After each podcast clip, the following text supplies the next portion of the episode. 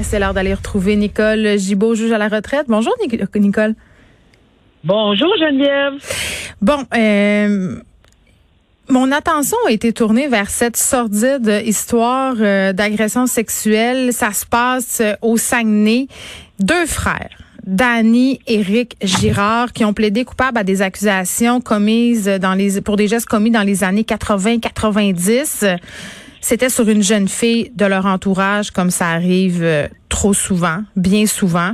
Et je sais pas, euh, frère aîné, là, Éric Girard, avait commis un crime sordide qui est pas euh, le crime dont, dont on parle aujourd'hui, mais je trouvais ça important de le souligner. Il avait laissé une femme pour morte, une femme euh, dans la région de Jonquière, si je ne m'abuse. Euh, ça, c'était vers 1994. Et moi, je m'en rappelle très bien. Ça avait fait les journaux à cette époque-là parce que c'était un crime absolument odieux. Il avait battu avec une barre de fer dans le fond d'un rang et la victime avait été obligée de faire la morte pour qu'il la laisse tranquille. Elle avait fait semblant de en fait, euh, d'avoir son dernier souffle, tu sais, d'arrêter de respirer.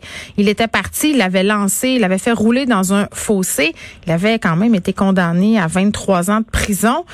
Et là, bon, ils sont de retour, euh, ces frères-là, devant la justice. Oui, et en partant, là, faut parler de, puis ça, c'est pas nous qui en parlons, là, c'est vraiment euh, ce qu'on lit à propos de cette famille. Hmm. Euh, on a constaté que c'était vraiment une famille dysfonctionnelle parce qu'il y en a trois frères. Euh, le troisième n'a pas été accusé. Il aurait probablement été accusé selon ce qu'on lit parce qu'il est décédé. Alors, de toute évidence, on ne l'accuse pas. Donc, ça semble être une famille extrêmement dysfonctionnelle. Et oui, euh, Geneviève, tu as raison de le souligner, ça s'est passé. Ça, pour, en ce qui est trait à un des deux frères qui a plaidé coupable pour quelque chose qui est arrivé en 94, mm-hmm. lui avait, euh, c'est-à-dire, euh, ouais, c'est ça, après l'avoir violé, ben, lui avait fait 25 ans, mais c'est pour quelque chose qui date d'après, qui, qui est après ces crimes-là, là, pour lesquels. Donc, Eric a purgé tu as tout à fait raison. 25 ans, parce que je pense qu'on a ajouté un autre deux ans par la suite. Donc, puis c'est la totalité. Hein. Mm. On n'a pas libéré cette personne-là. Euh, mais là, il est accusé de quelque chose qui précède, qui est avant ce crime sordide et odieux, comme tu viens de le décrire. Donc, ça a été pris en considération, évidemment, parce que s'il avait plaidé coupable euh, au moment des infractions, euh, ça n'aurait pas été pris en considération. On s'entend que ça n'existait pas, mm. la, tentative de meurtre dont, dont tu viens de parler, laisser cette pauvre femme pour morte dans un fossé. Alors, quand il est arrivé devant le tribunal, oui, on l'avait parce qu'il a purgé ses 23 ou 25 ans en plus. Là. Et, mais mais c'est une recommandation commune. On a effectivement dit que, regardez, dans les circonstances, là, euh, cette personne-là, il faut quand même concevoir qu'il a été réhabilité. On parle d'avant, là. On parle pas d'après. Ça fait que c'est pas quelqu'un qui a purgé 25 ans et mm. qui a été récidiviste, là. Ça, c'est bien important de le comprendre. Donc, c'est dans ces conditions-là qu'on a dit, bon, euh, on va vous donner à purger 90 jours de façon discontinue pour Eric, celui qui avait eu 25 ans, là. Mm-hmm. Mais 90 jours, c'est quand même 45 fins de semaine sur 52 à purger. Et oui, on les purge. Ils rentrent en prison, on couche en prison. C'est 50, sur 52 fins de semaine dans une année.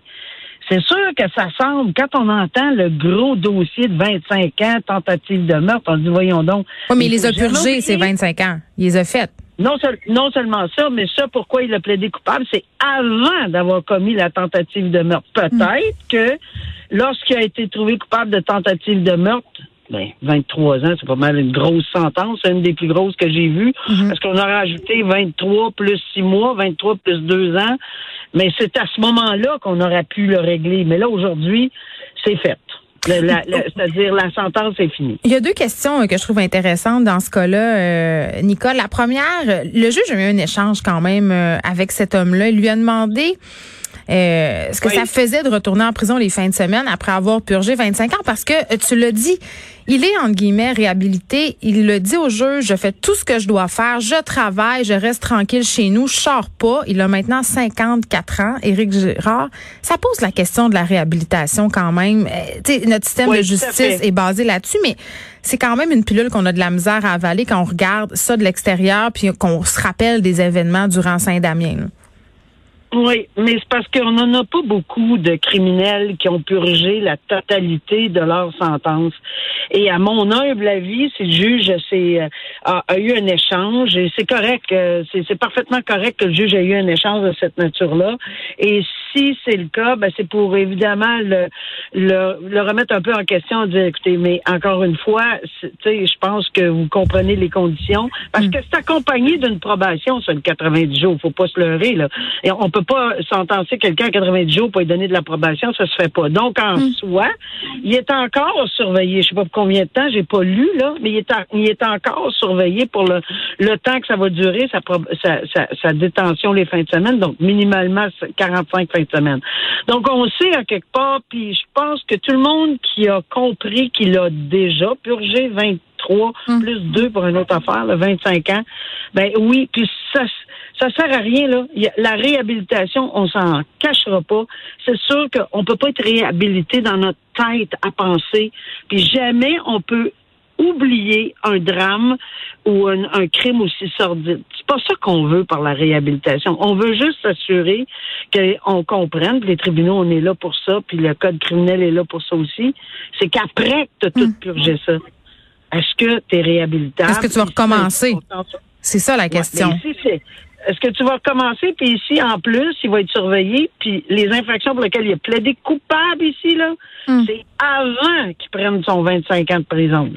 La deuxième chose que je trouvais intéressante, on a parlé beaucoup ensemble des suggestions communes. Hein, quand la couronne et la défense s'entendent pour une peine à, présenter au juge. Euh, dans ce cas-ci, euh, la victime s'est dissatisfaite de la demande, de la suggestion commune, parce que ça lui évitait un procès. Puis on le sait, c'est pas facile un procès pour une victime, mais moi je peux pas m'empêcher de me dire, Nicole, si c'était mieux fait, si la façon dont c'était conçu, si les interrogatoires peut-être étaient menés autrement, les victimes auraient peut-être moins de réticence à aller subir des vivre des procès et les accusés auraient peut-être des peines plus représentatives de la gravité des gestes qu'ils commettent.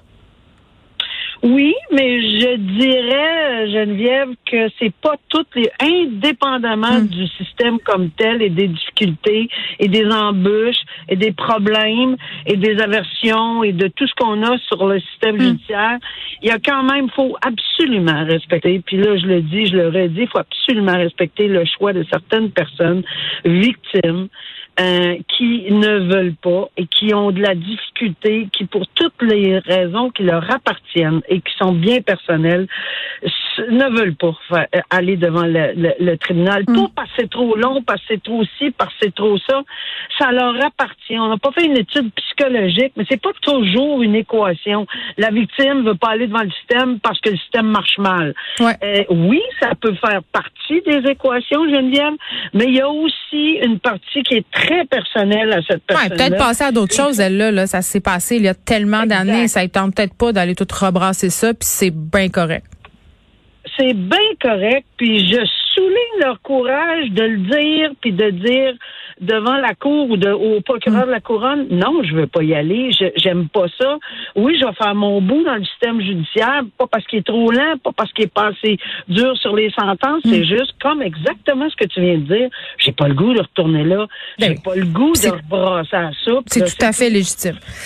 Je veux qu'on se parle de Simon Coupal-Gagnon. Là, on est dans une autre cause. On, revient à Montréal. et ça, juste pour qu'on situe les gens c'est cet homme qui a attaqué des Montréalaises l'hiver dernier. Euh, tu c'était celui-là qui avait attaqué à coups de bâton une mère de famille près de la station de métro Beaubien. Ça se passait, je crois, à la mi-février. Donc, vraiment des agressions violentes, une série d'agressions. Et ce jeune homme-là a été reconnu, euh, bon, euh, il souffre d'un trouble psychiatrique dans le registre psychotique. bon, donc, ça a été bien évidemment pris en considération. Et là, il a été relâché. Et ses victimes euh, sont inquiètes, se disent, ben, coudon, euh, il est où? Qu'est-ce qu'il fait? Parce que il y a un de ses avocats euh, qui a essayé de le rejoindre, le trouver cette semaine, il n'a pas réussi. Tu sais, ça soulève quand même des questions, là, Nicole. Qu'est-ce qu'on fait avec des cas comme ça? C'est excessivement complexe. Ben, c'est sûr que ça soulève des questions, surtout des inquiétudes, et on comprend très bien, parce que là, on parle plus de victime alléguée, on parle de victime. Elle est nettement, faut voir la vidéo pour euh, que, c'est assez, c'est, euh, oui, oui, il est arrivé par derrière, puis c'est ça. Oui, oui, c'est ça. Mais ici, on parle de, c'est une défense là qu'on a bien connue, puis qui était que, que les gens se souviennent très bien pour des dossiers absolument célèbres, la non-responsabilité criminelle. On l'a eu dans beaucoup de dossiers. Ben c'est ça. Alors, euh, je pense que quand on parle de non-responsabilité criminelle, on parle du premier procès de Guy Turcotte et on se souvient euh, combien ça avait heurté le public d'entendre ce verdict. Maintenant, c'est un verdict. C'est non criminellement responsable euh, pour cause de troubles mentaux. Et ça, c'est quelque chose avec lequel j'ai vécu pendant toutes mes années où j'ai siégé comme juge. Puis on en avait pas mal plus qu'on peut penser, mais pas pour des dossiers aussi sordides que Turcotte ou celui-ci, mais on en avait pour des vols à l'étalage, etc. Souvent dans le cas d'itinérance, et c'est le cas ici. Dans le cas de surdose, de drogue, etc., c'est exactement le cas. Là, moi, où je veux en revenir avec toi ici aujourd'hui, puis c'est bien intéressant, c'est que c'est deux mois après, deux mois, deux mois après qu'il aurait été. Ça, ça m'inquiète. Euh, je peux te dire que ça m'inquiète beaucoup. Pourquoi? Qu'on sache pas où il est. Ben ben, ça m'inquiète parce que, en partant, on a dit qu'il s'agissait d'une personne qui était en itinérance. J'espère qu'on sait où. Puis qu'il y a des troubles de consommation, consomme des drogues dures. Oui, Exactement. Normalement, on devrait savoir où le rejoindre, mais là, ça a l'air que même son avocat, son avocat est pas capable, puis on hmm. nous dit les conditions qu'on donne. Ça, ça, ça, ça me fatigue. J'aimerais ça que quelqu'un y réponde, là, parce que je suis pas à la place de cette la commission de, la, de, de pour la euh, remettre en liberté ces gens-là avec des conditions, même si j'y comme juge, parce que oui, je les envoyais dans ces dans ce dans ce système-là. Mais là, j'apprends, on apprend tout le monde, probablement que c'est su et connu que ces conditions-là ne sont pas nécessairement surveillées tout le temps. Mais on fait quoi, là? C'est parce que cette Premièrement, cette personne-là, il faut concevoir qu'elle est, elle a, elle souffre d'un trouble mental. Mais c'est ça, Nicole. C'est ça que je trouve, c'est ça que je trouve un peu euh, délicat parce que d'un côté, on a une personne qui a clairement des problèmes. Il y a des troubles de santé mentale. Il a besoin ben d'aide. Il est malade. Mais de l'autre, on a des femmes qui sont des victimes, qui craignent une récidive, qui ont peur de le rencontrer. Et les deux positions ben, sont totalement légitimes, là. Mais c'est plus que les. Puis je trouve que c'est très normal de se questionner pour la victime. Et pas juste pour la victime. On devrait tous se questionner, là. Il est où? Il est où le monsieur? Y a-tu l'accompagnement dont il a besoin? Tu sais? Ben, c'est exactement ça. Est-ce qu'il est sous médicament pour probablement l'aider? Non, mais il prend-tu? Il prend-tu? On a beaucoup d'empathie, Geneviève, pour les gens qui ont des troubles. C'est pas ça qu'on dit, là. Hmm. On dit tout simplement que parce qu'on a beaucoup d'empathie pour même pour les personnes, pour, pour ces personnes qui ont des troubles mentaux, ben, suivez-les, là. Faites attention. Est-ce que 60 jours, on s'est assuré hmm. qu'ils pouvaient retourner comme ça? Puis les victimes, ben, qui sont attaqués, puis c'est pas la seule personne qui est attaquée de cette façon-là, là, euh, à coup de batte de baseball, là, euh, ça rue pour rien, là. Euh, c'est c'est nettement inquiétant et je comprends très bien la position de ces victimes-là de s'inquiéter à outrance. Même moi, je serais inquiétée de me promener. Mais où est-ce qu'il est, là? Mais non, ça n'a aucun sens. Puis que le système l'échappe, puis son propre avocat ne, ne, sait pas. En tout cas, c'est assez préoccupant. Là, euh, tout de suite après toi, on s'en va parler avec un, représentant de la Commission des normes de l'équité de la santé et de la sécurité du travail à propos de cette animalerie de la Côte-Nord où les employés travaillent sans masque. Puis, je, connais ta position sur le port du masque. Nicole, j'étais curieuse de t'entendre à ce sujet-là. Est-ce que le gouvernement est clair dans ses directives? Ben, je ne sais plus quoi répondre à ça parce que oui, on connaît ma position parce que moi je dis c'est c'est garde, c'est une question de santé, sécurité publique, c'est pas de, de l'égoïsme, c'est de l'altruisme qu'il faut prôner. Oui, mais les employés de cette animalerie là, ils travaillent en arrière, euh, peuvent avoir une distanciation, ben, fait théoriquement c'est correct. Non, non, non, non, non. Est-ce qu'ils peuvent avoir euh, euh, On dit qu'ils peuvent avoir, mais est-ce qu'on y a-t-il un drone là, y a-t-il des caméras? On vérifie tout tout le temps si on le dit je sais bien que c'est. Puis je dis pas qu'il faut qu'ils portent des masques, ces gens-là, tout le temps, 12 heures. S'ils sont capables, moi je ne sais pas là, mais honnêtement, s'ils sont capables de demeurer à un poste à un endroit, puis l'autre à l'autre poste, j'ai pas de problème avec ça. Mais quand on se croise de façon régulière dans une entreprise, est-ce qu'on a le réflexe de remettre remettre son masque? Est-ce qu'on a le réflexe de tout le temps se laver, probablement se laver les mains? Puis c'est pas pour forcer ces gens-là. Mon, mon but, là, mm. puis mon intervention aujourd'hui, c'est pas ça. Là. Je veux pas les mettre dans un, un contexte de travail qui est déjà assez difficile. Et c'est sûr, quand ils font face au, au, public, oui, ça, on comprend très bien. Mais entre eux, il n'y a rien qui dit ce qu'il a fait la veille, puis l'avant-veille, le gars... on peut pas contrôler euh, les bulles sociales des autres. Alors, la bulle sociale, qui, qui la contrôle? C'est entre nos deux oreilles. C'est qu'on il y a beaucoup plus de personnes responsables maintenant, tant mieux. Mais là, il y a un flou. Là. Comment on fait pour... Euh, puis, est-ce que c'est clair comme position du gouvernement? Je, je t'avoue que je suis pas sûr, parce que le décret dit le port du masque, mais on donne pas d'amende, puis qu'est-ce qu'on fait, puis oups, là, tout d'un coup, c'est légal, tout le monde. Ça mêle beaucoup de gens, là, j'en mhm. conviens. Là. Fait que ce serait le fun d'avoir des, des, des critères ou des règles bien spécifiques, puis que ça soit applicable à tout le monde, sans exagérer. Puis si effectivement, on peut demeurer à distance, puis on est dans un environnement de travail mhm. euh, qui le fait, comment est-ce qu'on va faire des restaurants? Est-ce qu'ils se croisent dans le corridor tout le temps? Qu'est-ce que... Ben, c'est ça. À un moment donné, ça prend, ça prend des balises claires, puis il semble que les salariés soient pas officiellement tenus euh, d'arborer le couvre-visage. On va en jaser tout de suite. Merci. Euh, vraiment, Nicole Gibault. À demain. À demain. Au revoir.